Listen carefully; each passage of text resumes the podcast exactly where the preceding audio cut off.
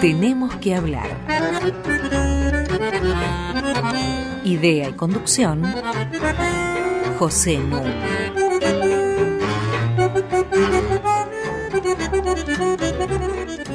Muy buenas noches. Vamos a iniciar el programa número 42 de Tenemos que hablar. Y lo vamos a dedicar al periodismo. Tengo a mi lado a Mariana Heredia y está con nosotros un amigo e invitado especialísimo que es Héctor Gulló. Hola Mariana. Buenas noches Pepe, hola.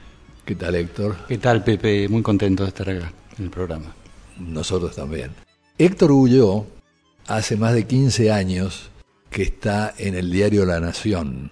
Es abogado, tiene un máster en periodismo y es director de estudios de la maestría en periodismo que auspician conjuntamente el diario La Nación y el Instituto Torcuato Di Tella. Ha dirigido durante un par de años la sección Opinión del diario La Nación y desde hace un tiempo dirige el suplemento Ideas, que recomiendo mucho. Lo mismo que las columnas que permanentemente publica tanto en el diario como en el suplemento nuestro invitado de hoy. Voy a introducir el tema primero con un par de referencias cultas. Se suele decir que el primer diario que existió data del siglo I antes de Cristo y eran las llamadas actas diurnas que se ponían en el foro romano para información de la gente. En la Edad Media circulaban noticias, circulaban noticias sobre todo acerca del comercio, acerca de la economía.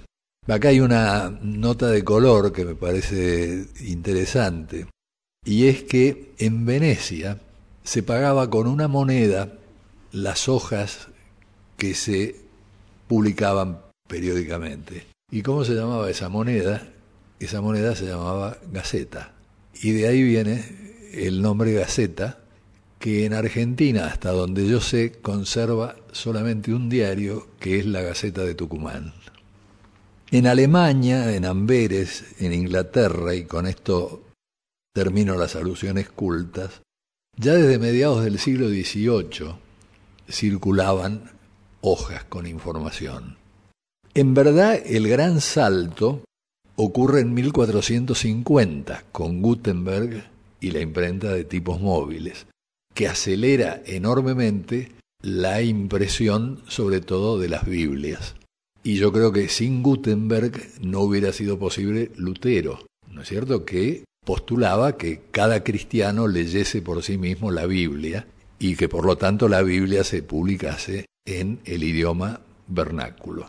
Tanto es así que 100 años después del descubrimiento de la invención de la imprenta por parte de Gutenberg es que aparece en inglés la palabra fact, hecho. Es decir, como que esta circulación mayor de noticias reclamaba por la definición de hechos que fueran verificables. Pero a mí lo que me interesa marcar es cómo van de la mano los hijos del iluminismo o de la ilustración. Me refiero al surgimiento a fines del siglo XVIII de las teorías sociales, de las ideologías contemporáneas, inspiradas en esas teorías sociales, tanto que en general las ideologías se asocian con nombres, ¿verdad? Entonces, apoyadas en esas teorías sociales para hacer un diagnóstico de la realidad y en términos de ese diagnóstico una propuesta para volver para atrás, para mantener lo que existía o para transformarlo.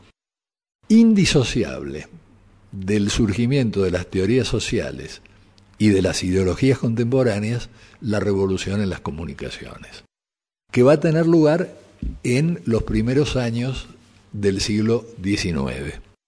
Se maquiniza la producción de papel, la encuadernación, se desarrolla el transporte, sobre todo los ferrocarriles, y en cuanto a la imprenta, se la maquiniza, pero todavía utilizando algo parecido a los tipos móviles que había inventado Gutenberg.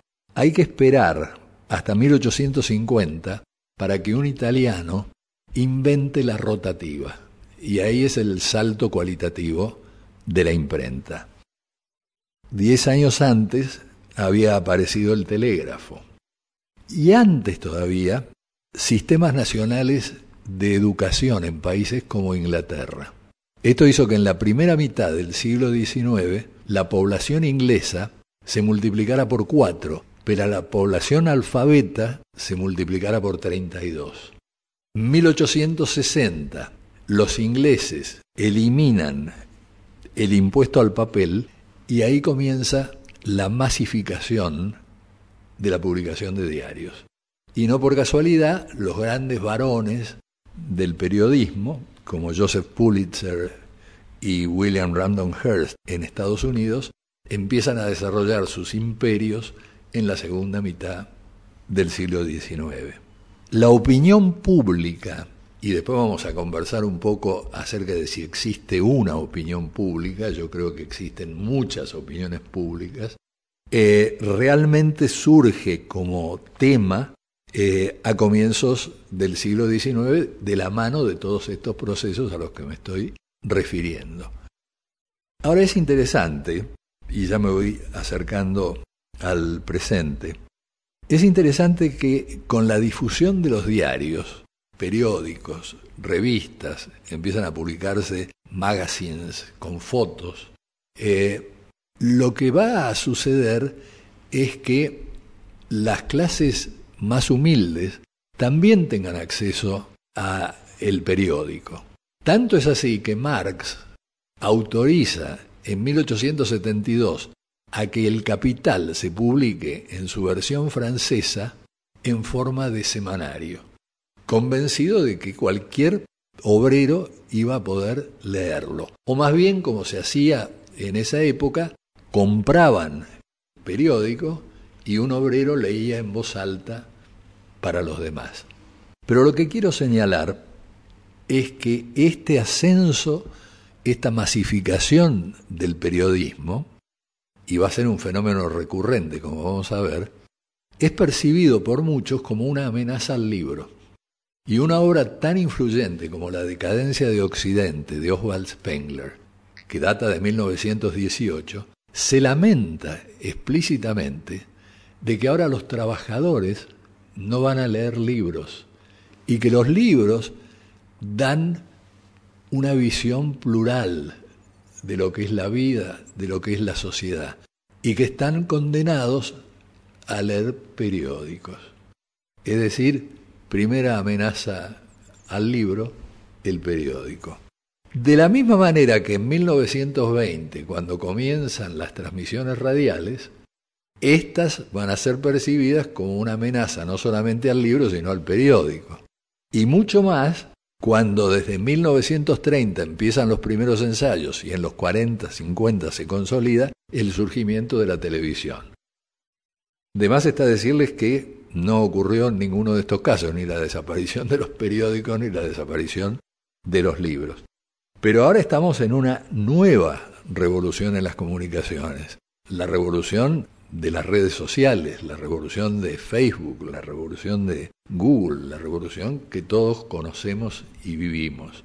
Y aquí la cosa se pone más complicada. Y esto es lo que conoce muy bien nuestro invitado especial de hoy, Héctor Gulló. En homenaje a su muy buen gusto por el jazz que comparto, las pausas musicales de hoy van a estar a cargo de ese gran maestro del jazz que se llama Keith Jarrett. Escuchemos la primera y después entramos en tema con Mariana Heredia y Héctor Gullo.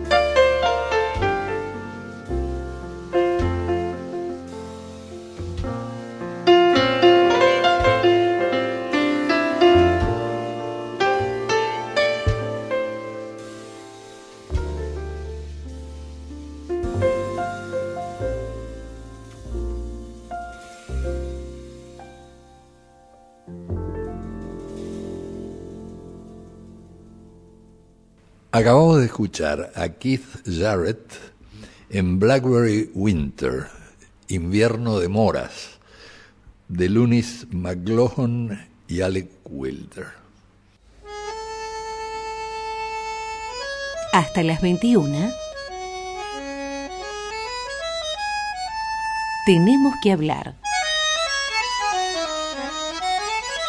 Con José Nuno.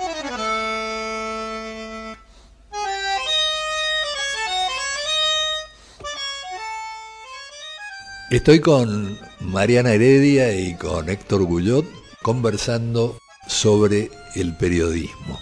Yo dejé pendiente una referencia en el primer bloque acerca de la tercera revolución en las comunicaciones que estamos viviendo y que tiene características muy particulares. ¿Querés comentarlas, Héctor?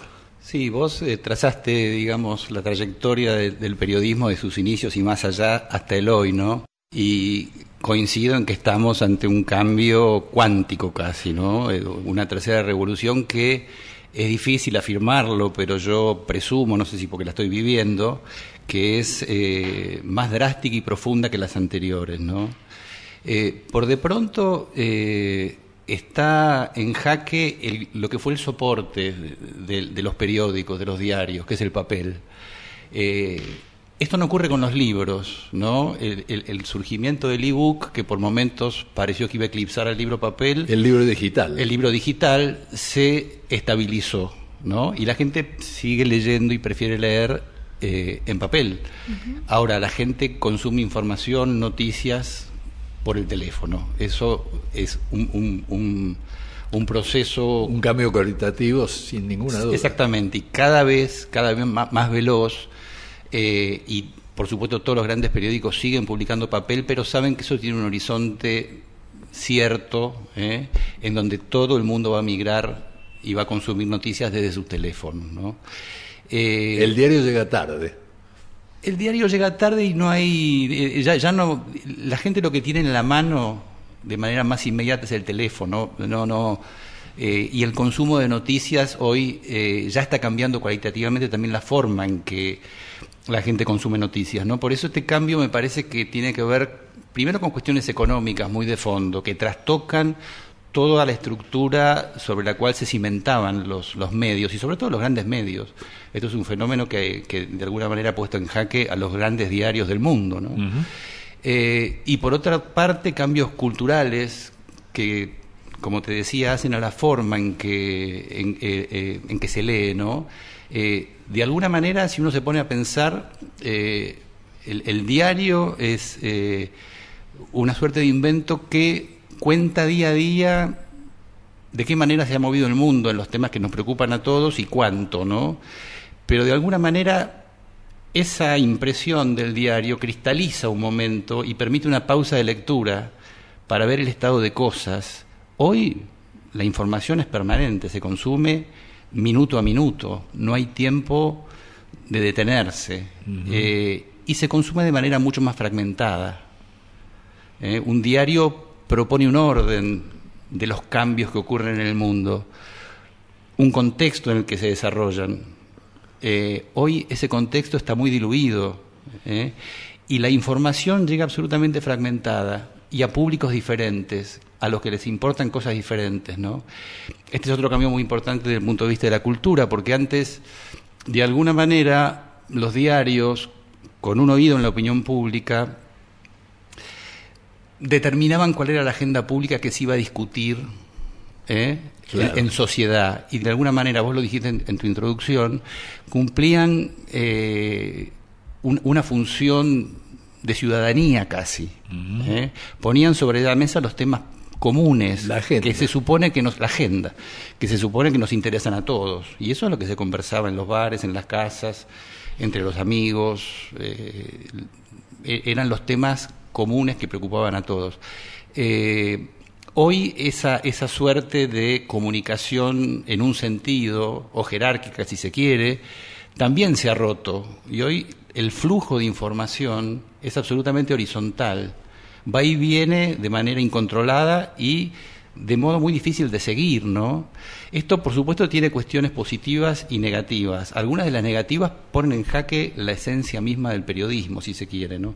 Por eso son momentos de, una crisis tan grande en donde los medios, y sobre todo los grandes medios, tienen que moverse muy inteligentemente para migrar del papel a la pantalla, donde indefectiblemente, vamos, sin perder sus eh, atributos esenciales y su razón de ser, digamos, ¿no?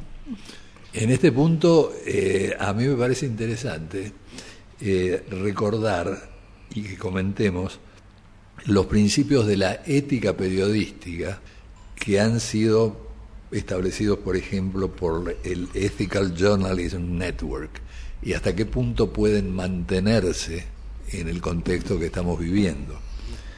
Primer punto, primer valor, les aclaro que son cinco en total. Eh, primer valor, la exactitud de la información. Bueno, ¿hasta dónde puede uno garantizar la exactitud de la información que se sube a Facebook o a las distintas este, redes, cuando sabemos que hay organizaciones ocupadas justamente de distorsionar hechos? Y este es un problema que ahora está experimentando Zuckerberg a raíz del problema de la privacidad violada, pero es un problema muy serio el de controlar la verosimilitud de las noticias sin ejercer eh, censura. ¿no?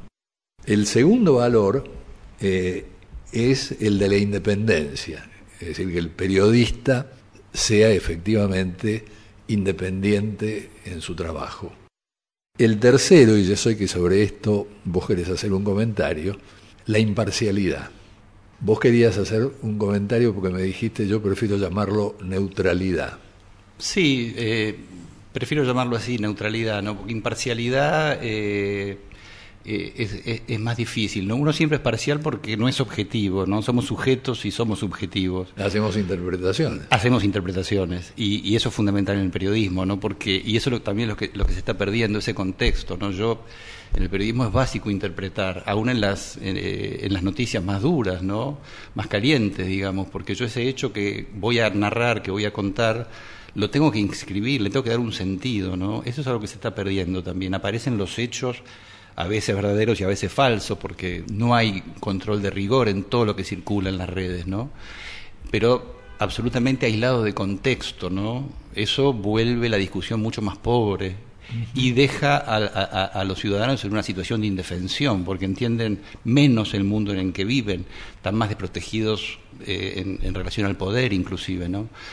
Eh, entonces, en el, en el primero, eh, cuáles eran eh, los hechos, decías. Exactitud. Exactitud en los hechos. Independencia para... Ese es un capítulo importante, el de los hechos y de la exactitud, que, nos toca muy de cerca a los periodistas. Pero respecto del de la imparcialidad, eh, yo digo neutralidad, ¿no? Porque tiene como un aspecto práctico que toca cuestiones de procedimiento periodístico digamos, heredadas por el buen periodismo de tradición, sobre todo la tradición norteamericana, ¿no? Eh, la tradición europea es un poco más ideologizada, nace de los partidos para defender una idea, ¿no? La escuela norteamericana, eh, en ese sentido, vio el filón de vender información como un bien importante y eh, vio la necesidad de garantizar la, la, objetividad de esa información. ¿no? Como la objetividad es imposible de garantizar, creo yo, porque somos sujetos, me parece que acá la palabra es neutralidad. Es decir, no, yo puedo tener mis ideas, puedo tener mi visión de las cosas y mi ideología, pero yo cuando cubro hechos me despojo de ello y trato de no querer que los hechos ocurran de una determinada manera. ¿no? Mi función, mi aporte por más que yo pretenda mejorar el mundo, cambiar el estado de cosas, combatir la injusticia social, la función del periodismo es mostrarle a la sociedad cómo son las cosas, en la medida en que podemos, ¿no? De allí la neutralidad. Si yo pierdo la neutralidad, ya sesgo la noticia, sesgo la información, ¿no?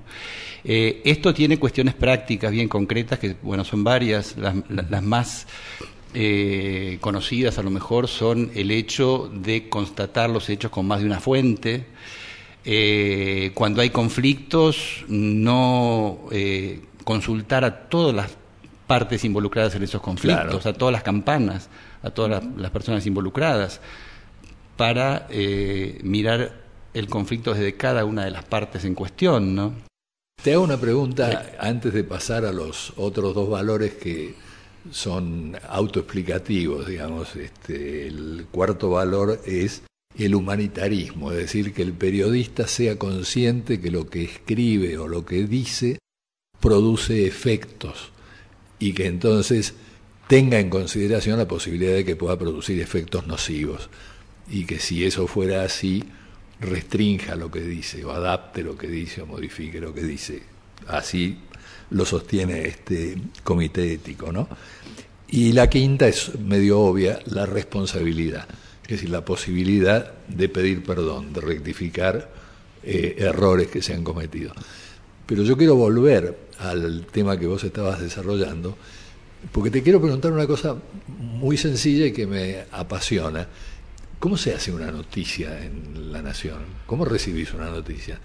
Eh, ¿Me lo contestás en el próximo bloque?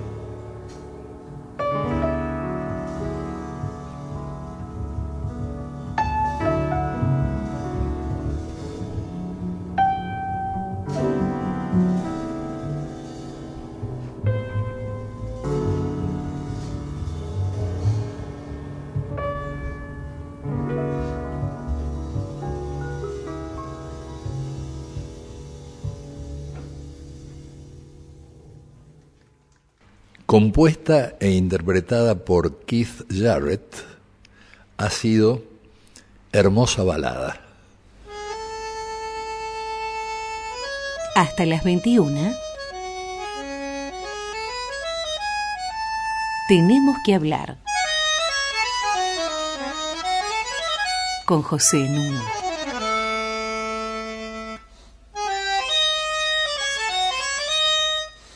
Como todos ustedes saben, se pueden comunicar con nosotros a tenemos que hablar arroba radionacional.gov.ar. Y nuestros programas, insisto que estamos en el número 42, se pueden bajar entrando a la sección podcast de la página web de la radio www.radionacional.com.ar. La pregunta ansiosa que yo le hacía a nuestro invitado especial Héctor Ullo es cómo fabrica, cómo se arma, cómo se construye una noticia periodística. Es interesante la forma, en que lo, lo preguntas, cómo lo formulas, porque en realidad eh, yo siempre digo en mis clases que la, que la noticia eh, es un producto elaborado, ¿no? La materia prima es la información, no toda información es noticia, ¿no? Eh, hay cierta información a la que el periodista le, aplica una operación intelectual y la vuelve historia, la vuelve noticia. ¿no? Por lo general eh, son aquellos hechos que implican un cambio en el estado de cosas de un tema de agenda. ¿no? Si es un cambio relevante, ahí tenemos una noticia. Porque modifica, implica un cambio. El periodismo es cambio, ¿no? No todo lo que se da por noticia es noticia, eso es lo primero, y menos en, en el fárrago de la web, ¿no? Eh, y el modo en que se construye, bueno, puede llegar una noticia eh, de mil maneras, ¿no?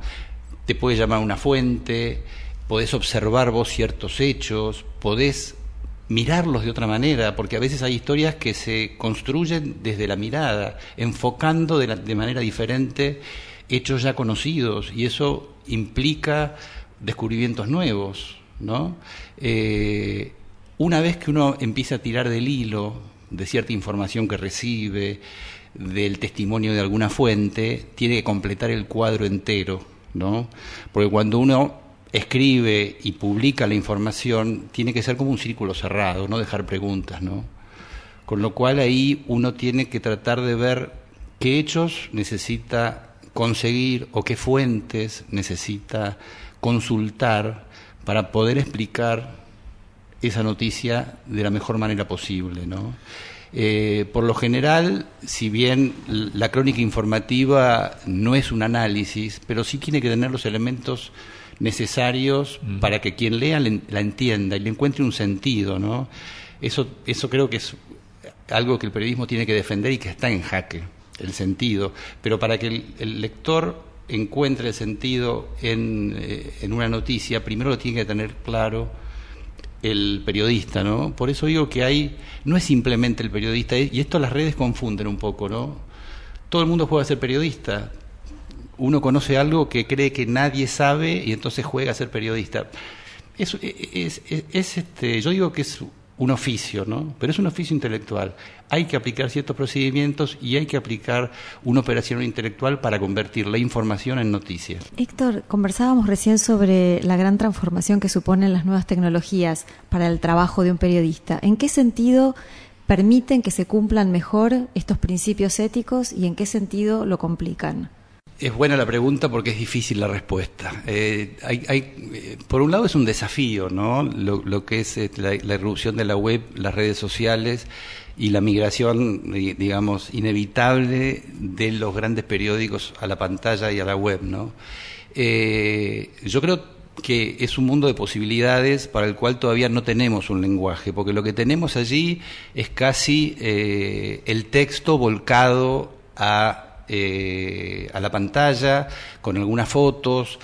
Hay algunas eh, innovaciones, pero me parece que todavía el periodismo en, eh, en las plataformas online está, en, está, buscando un lenguaje.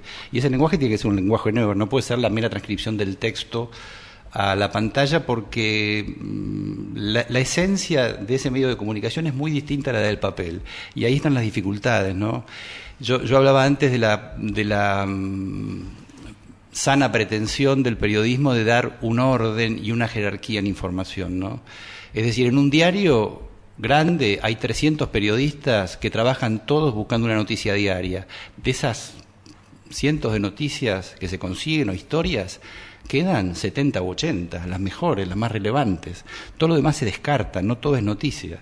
Entonces hay un, una suerte de proceso de depuración de información que resulta en un beneficio para los pobres lectores o usuarios de las redes que no están en condiciones de absorberlo todo. Eh, eso se está perdiendo porque si el, el periodismo tradicional trata de buscar eh, un orden, de dar calidad y rigor a la información que ofrece, la web es el reino de la cantidad, digamos, ¿no? Y también de la fragmentación. Eso conspira, eso te intoxica de, hechos o de, o de, noticias que a veces son falsas, como recién eh, comentaba Pepe, ese sería otro tema, eh, pero al mismo, al mismo tiempo lo fragmenta todo, ¿no? Em, entonces, eh, hay, ciertas cuestiones que hacen al servicio que prestaba el periodismo que está en jaque, yo no digo que se vaya a perder, pero los grandes medios tienen que eh, digamos, batallar por su espacio en la web, y acá entre el aspecto económico, sin perder los valores que tiene, no asumiendo las reglas del juego que impone la web, no fragmentándose, no metiendo todo lo que tiene, al contrario, apostando a la calidad y el sentido. Ahí los medios pueden jugar un buen partido. Si, si, aceptan las reglas de juego y se olvidan de lo mejor de la tradición, yo creo que los grandes medios están en problemas. Yo tengo una pregunta inspirada en las películas sobre el periodismo que uno ha visto. El periodista llega a la mañana, ¿no es cierto? Y a través del cable o a través de las fuentes que tenga, como vos decís, escribe una noticia. Después, ¿qué hace? ¿Va y se la lleva al jefe de redacción para ver si la prueba? Bueno, te cuento, el periodista es periodista 24 horas, no, no parás. Y hoy que los diarios están 24 horas online, más todavía, ¿no? El diario hoy, antes se terminaba de cerrar un diario a las 2 de la mañana y nos volvíamos a encontrar a las 2 de la tarde, ¿no? Hoy hay gente que se queda, que tiene un horario que va de 8 de la noche a 4 de la mañana, por ejemplo. O sea, no se apagan las luces del diario hoy. Eh, obviamente todavía la dinámica apunta, si bien se, se trabaja de manera mucho más integrada y colectiva con lo que es la edición online, pero todavía prevalece, si se quiere, la dinámica del diario papel, en donde toda la actividad se intensifica sobre la noche y sobre el cierre de la edición, ¿no? Pero en realidad un periodista es periodista 24 horas y está todo el tiempo con las antenas, digamos, este, aunque no lo quiera, aunque no lo sepa, ¿no? Detectando historias, detectando noticias. Eh, hay, hay un, un, eh, de vuelta, vuelvo al, eh, hoy el periodismo ha trabajado y trabaja como una línea de producción industrial, si querés, ¿no? Vos, por ejemplo, en un diario tenés es la forma en que el periodismo ordena el mundo, una sección política, una sección economía, una sección cultura, espectáculos, deportes. Bueno, son como islas de producción, ¿no?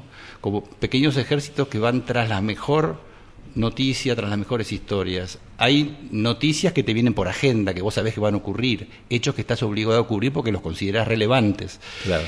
Y todo gran periodista y todo gran medio busca historias propias, ver lo que los demás no ven y eso es lo que le da, digamos, valor per se al medio, ¿no? Y al periodista también.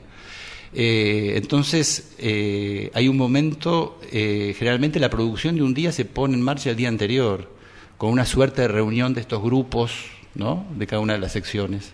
Hay una reunión en el diario, estoy hablando en La Nación, a las 9 de la mañana, en donde sobre la base de lo programado el día anterior, más la suma de lo que ha ocurrido hasta ese momento, se planifica hacia adelante y ya se empiezan a producir algunas cosas para el online. Vos pensás que la mayor parte de consumo de información online ocurre entre las 9 y las 11 de la mañana. Todavía los diarios siguen poniendo el énfasis a la tarde, ¿no? Y a la mañana no nos acostumbramos, hay que levantarse, digamos, a las 6 de la mañana para estar el diario a las, a las 7, ¿no? Bueno, va a haber que hacerlo. Digo, se acabó la bohemia periodística hace rato ya, ¿no? A mí lo que me eh, impresionó eh, es que en Estados Unidos, un diario tan importante como el Boston Globe, ¿no? Eh, a raíz de los hechos trágicos que ocurrieron con las Torres Gemelas y otros similares, resolvieron que no podían tener separada la sección noticias de la sección opinión y resolvieron unificarlas, es decir, que los encargados de opinión dialogaran con los encargados de noticias. Eso entiendo que acá no ocurre, que hay separación. No entendí bien, Pepe, porque en realidad ahí estás tocando otro punto muy interesante que eh, implica una pérdida de lo que es el papel respecto de lo que son las redes, ¿no? Eh, vos decís que trabajaron al mismo tiempo, digamos, buscando notas de opinión para explicar o valorar lo que estaba ocurriendo. Y al mismo no para mezclar los, para, para- los andariveles. También para mezclarlos en el Ajá. sentido de que el que construía la información, la noticia, tuviera La el de- insumo del que columnista o del que iba a dar opinión, ¿no?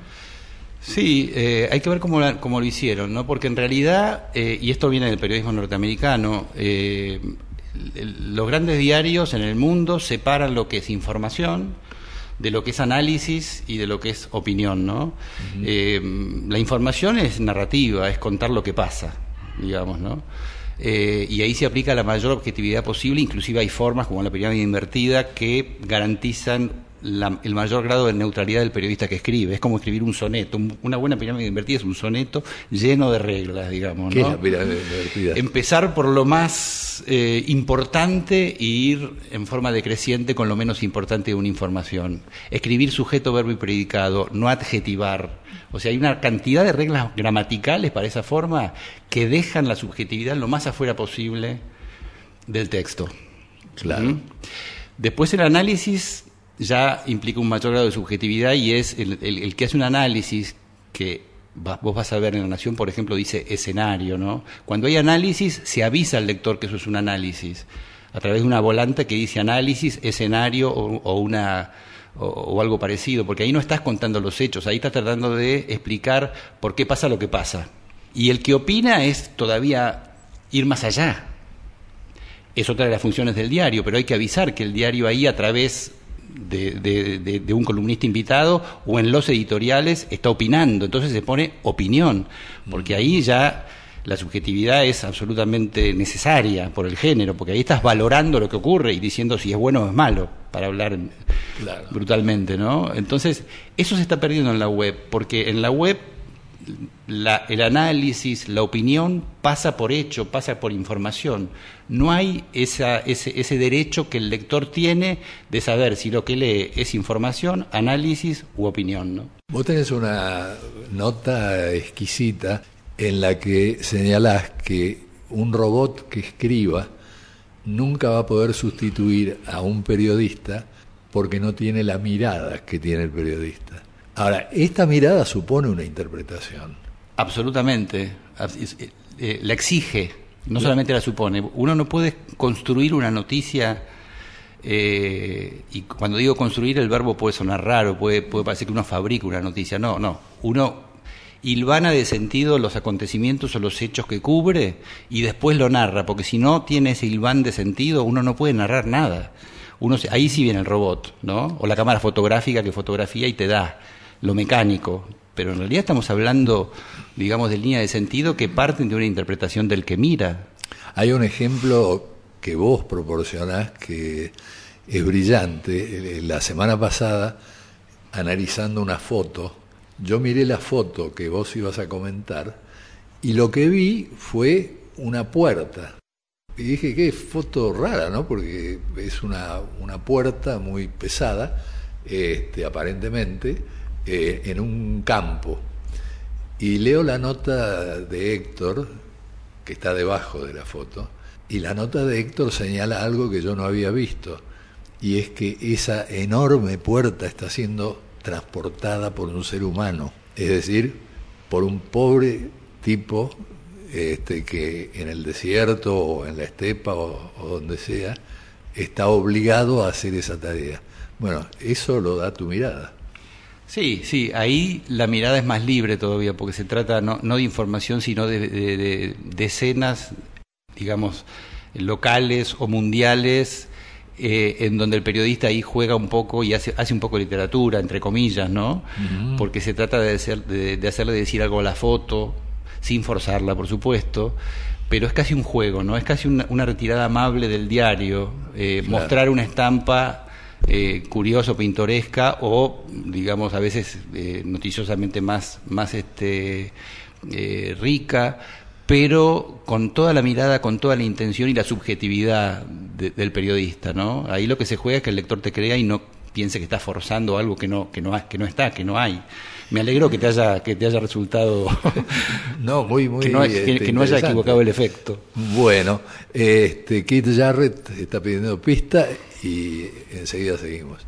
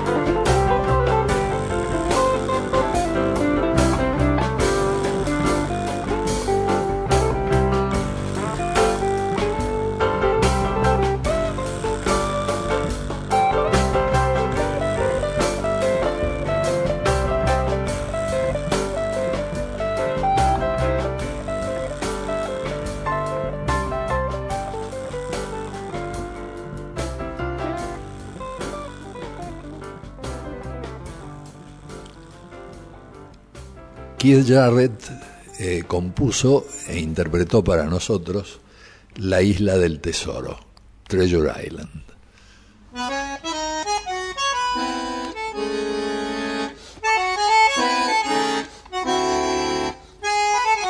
Seguimos con José Núñez. En este programa que se nos ha deslizado muy velozmente, estamos conversando con Mariana Heredia y con Héctor Gullo sobre el periodismo. Mariana. Recuerdo algo que comentaba Pepe en el primer bloque, cuando decía de, de este desarrollo paralelo de las tecnologías de la información y de la educación pública. Y es cierto que cuando uno mira los grandes medios argentinos en la primera mitad del siglo XX o hasta hace relativamente pocas décadas atrás, nota lo exigente que era para con su lector, ¿no? Letras pequeñitas, pocas fotos, eh, una exigencia realmente también en el nivel de lengua. Pareciera que hoy simplemente los lectores hacemos un clic cuando miramos las notas en el, en el teléfono y damos de alguna manera nuestra aprobación, nuestro interés a eso que ha sido escrito. ¿De qué manera esos clics que prefieren ciertas temáticas sobre otras en un medio, a ciertos periodistas sobre otros que también escriben allí, impactan en las redacciones? Bueno, a medida que, fue creciendo imparablemente eh, la web, eh, como modo en que muchísima gente consume información y noticias, incluidas las que produce eh, un diario como La Nación, los clics se fueron convirtiendo casi en, obsesión, yo diría, ¿no? Eh, era, era el, elemento de medición que uno tenía para ver cómo iban los productos, entre comillas, o las noticias y los textos, las notas que uno ponía a disposición del público, digamos, a través de la web, tanto de la página online del diario como eh, digamos, eh, las redes sociales. Hoy la mayor parte de la gente, y sobre todo la gente joven, llega a la información de los grandes medios a través de las redes sociales. Eh, entonces los clics obviamente fueron una obsesión, porque detrás de los clics están los anunciantes y los medios periodísticos son empresas que tienen que sobrevivir, tienen plantas muy grandes y necesitan anunciantes y hasta ahora los anunciantes han sido el, el sostén, digamos, del periodismo, junto con las ventas de los ejemplares. Eh, hoy, eh, digamos, la, publicidad la han eh, concentrado las grandes redes sociales, sobre todo Facebook y Google, porque tienen una cantidad enorme de información, la tecnología para manejarla y para segmentar, digamos, el mercado de una manera que un con la cual un diario no puede competir. Entonces, la publicidad ha ido migrando hacia Facebook y hacia Google. Los diarios eh, obviamente trataban de conseguir más clics y en ese sentido es que yo decía que habían olvidado, vamos a decir, ciertas cuestiones que hacen al buen periodismo, al periodismo de rigor, y subían contenidos buscando el efecto, buscando los clics. ¿eh? Eh, vamos a decir, con una inclinación más amarillista, ¿no? Hoy eh, creo que la batalla por los clics o por la publicidad se ha puesto un poco de lado ante los grandes monstruos. Y los diarios han vuelto a valorar o están en proceso de volver a valorar en toda su dimensión eh, aquello de bueno que venden, es decir, eh, un ordenamiento de lo que ocurre en el mundo, sentido para para la información y el relato de las noticias, eh, rigor periodístico, eh, chequeo de los hechos, es decir, todo lo que no hay en ese mare magnum que es eh, la web. y es muy interesante esto, porque ahora se mide no la cantidad de clics, se sigue midiendo la cantidad de clics, pero se le da muchísima importancia al tiempo que pasa el lector en una determinada nota, en una determinada columna, porque eso habla de que eso despertó interés, de que está siendo valorado por su calidad. Entonces yo creo que los medios vuelven a confirmarse en aquello que pueden brindar eh, el buen periodismo y, no las redes, lo cual lleva el mercado periodístico a la suscripción, digamos, ¿no? Eh, si merman los anunciantes, bueno, que sean los o, esa es la esperanza por lo menos, los lectores, los usuarios, los que valoren la información de calidad y lo que puede ofrecer el buen periodismo y paguen una suscripción por ello, como paga por Netflix o otras, eh, digamos, eh, empresas que tienen un, un servicio así mensual, ¿no? Claro, de hecho en Estados Unidos se observó un incremento notable de las suscripciones a los grandes medios después del triunfo de Trump, ¿no? Como una reacción frente a esta posverdad donde cualquier información que circulaba valía lo mismo, y entonces una cierta concientización de que era necesario sostener a medios de comunicación serios que cumplieran con esto, con estos principios éticos de los que hablaba Pepe. E- ese es un, lo que apuntas Mariana es algo muy interesante porque eh, parte de la necesidad, digamos, de la ciudadanía, ¿no? Ante lo que estaba pasando, eh, eh, fue gravísimo. Me parece que todos esos manejos que, que se hicieron, vos Pepe hacías mención a, a todo este escándalo de Facebook, ¿no? Bueno, eh, modificó el resultado de una elección en Estados Unidos, ¿no? Claro. Llevando a la presidencia a alguien como Trump, que es una persona impredecible, ¿no? Eh, entonces ahí me parece que es la misma gente la que reclama y necesita ese periodismo de calidad. Yo creo que pasado, digamos, el, el- la- la- la- la- el, eh, el boom, si se quiere, o, o la fascinación por el vértigo, la fragmentación y todo lo que ofrece la web, más allá de todos sus, valores positivos, ¿no? porque la posibilidad de, de- de- de comunicarnos como nos comunicamos es un valor positivo. La cuestión es que no nos mareemos con todo eso. ¿no? Yo creo que la gente quiere salir del mareo, quiere volver a recuperar un poco el sentido y la proporción de las cosas, ¿no? Y, y en eso el periodismo siempre ha ayudado. Uno puede estar en desacuerdo, puede decir cómo no tocan este tema que me interesa, pero por lo menos hacen un recorte del mundo con el cual uno puede dialogar, porque, digamos, uno, puede, uno no puede abarcarlo todo. La web te pide que lo abarques todo, ¿no? El periodismo, en lo que produce, trata de proponer un, un repertorio de temas sobre los cuales discutir en la presunción de que a todo el mundo le interesa. Se puede equivocar, pero por lo menos mediatiza ¿no? el, diálogo público de una manera viable, ¿no? Y yo creo que la gente está buscando más sentido. Y esa es un poco la esperanza, eh, digamos, de, de- de la supervivencia del buen periodismo, ¿no? Y también de la generación de una nueva arena pública relativamente común, porque lo que comentabas también sobre esta heterogeneidad de canales de comunicación y de discusión es que también se pierde un espacio más o menos unificado donde se contrapongan opiniones y se generen ciertos consensos, ¿no? Que es una de las finalidades a las que también sirvieron los grandes medios. Bueno, sobre todo porque el periodismo ha sido como un- una suerte de contralor público del poder, ¿no? Y si estamos todos distraídos, cada cual con la, digamos, aquello que lo fascina o que es totalmente le- legítimo, ¿no? Pero ahora uno puede encontrar lo que le gusta en- eh, y, y encontrar su tribu de pertenencia a partir de sus gustos, ¿no? Eh, con lo cual eh, esa, esa audiencia común eh, está fragmentada, ¿no? Son, son muchos los mundos que conviven en la web. Y además hoy el- el- el- los políticos, el poder, los partidos, el gobierno quiere, digamos, sortear a los medios contactándose directamente con la ciudadanía a través de las redes, ¿no? Entonces ese eh, es- ese rol que fue crucial en algún momento y lo sigue siendo de algún modo del periodismo de, de- de contar lo que el poder no quiere que se cuente, eh, eh, yo creo que es, es fundamental no perderlo, ¿no? Pero para eso necesitamos de alguna manera ciudadanos que no estén distraídos, ¿no? Por todo lo que ofrece la web.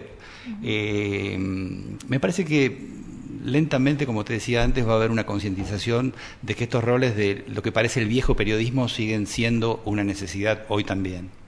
Yo creo que una de las tareas es vencer justamente el escepticismo, ¿no es cierto? La gente que frente a todo este mare magnum de informaciones, muchas de ellas falsas y que después se confirman que son falsas, siente un malestar que la hace dudar de todo. Y a esto se le suman las teorías conspirativas, ¿no es cierto?, de que todo está manejado por un grupito, eh, lo que aumenta ese escepticismo. Y a mí me parece que el riesgo cierto de esto es que cada vez más nos guiemos por nuestro sentido común, sin darnos cuenta que nuestro sentido común está siendo justamente elaborado a través de esta masificación de noticias y de informaciones que tomamos por dadas. El punto que yo quería mencionarte, porque sé que es un punto que te importa mucho, y a mí también, es que las palabras están en crisis. Así titulás un texto. Y las palabras están en crisis se vincula con algo que el periodismo yo creo que tiene la obligación de preservar. El empobrecimiento que está experimentando el lenguaje en nuestro país es terrible. Y estar escuchando a comunicadores sociales utilizando lenguaje vulgar, diciendo malas palabras, los esquimales tienen 32 palabras para designar al color blanco.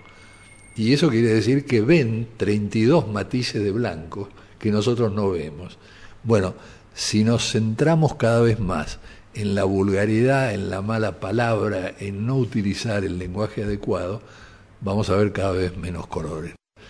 Eh, solo me resta proponerle a Héctor, como solemos hacer con los entrevistados que nos son realmente importantes, este, que lo vamos a llamar para seguir hablando de este tema, porque nos ha quedado muy corto el tiempo. Eh, agradecerle muchísimo su visita, agradecerle mucho a Mariana Heredia, a Inés Gordon, a Walter Danesi, que hoy está otra vez con nosotros, y a nuestro editor Diego Rosato. Y como decía Wimpy, que todo sea para bien.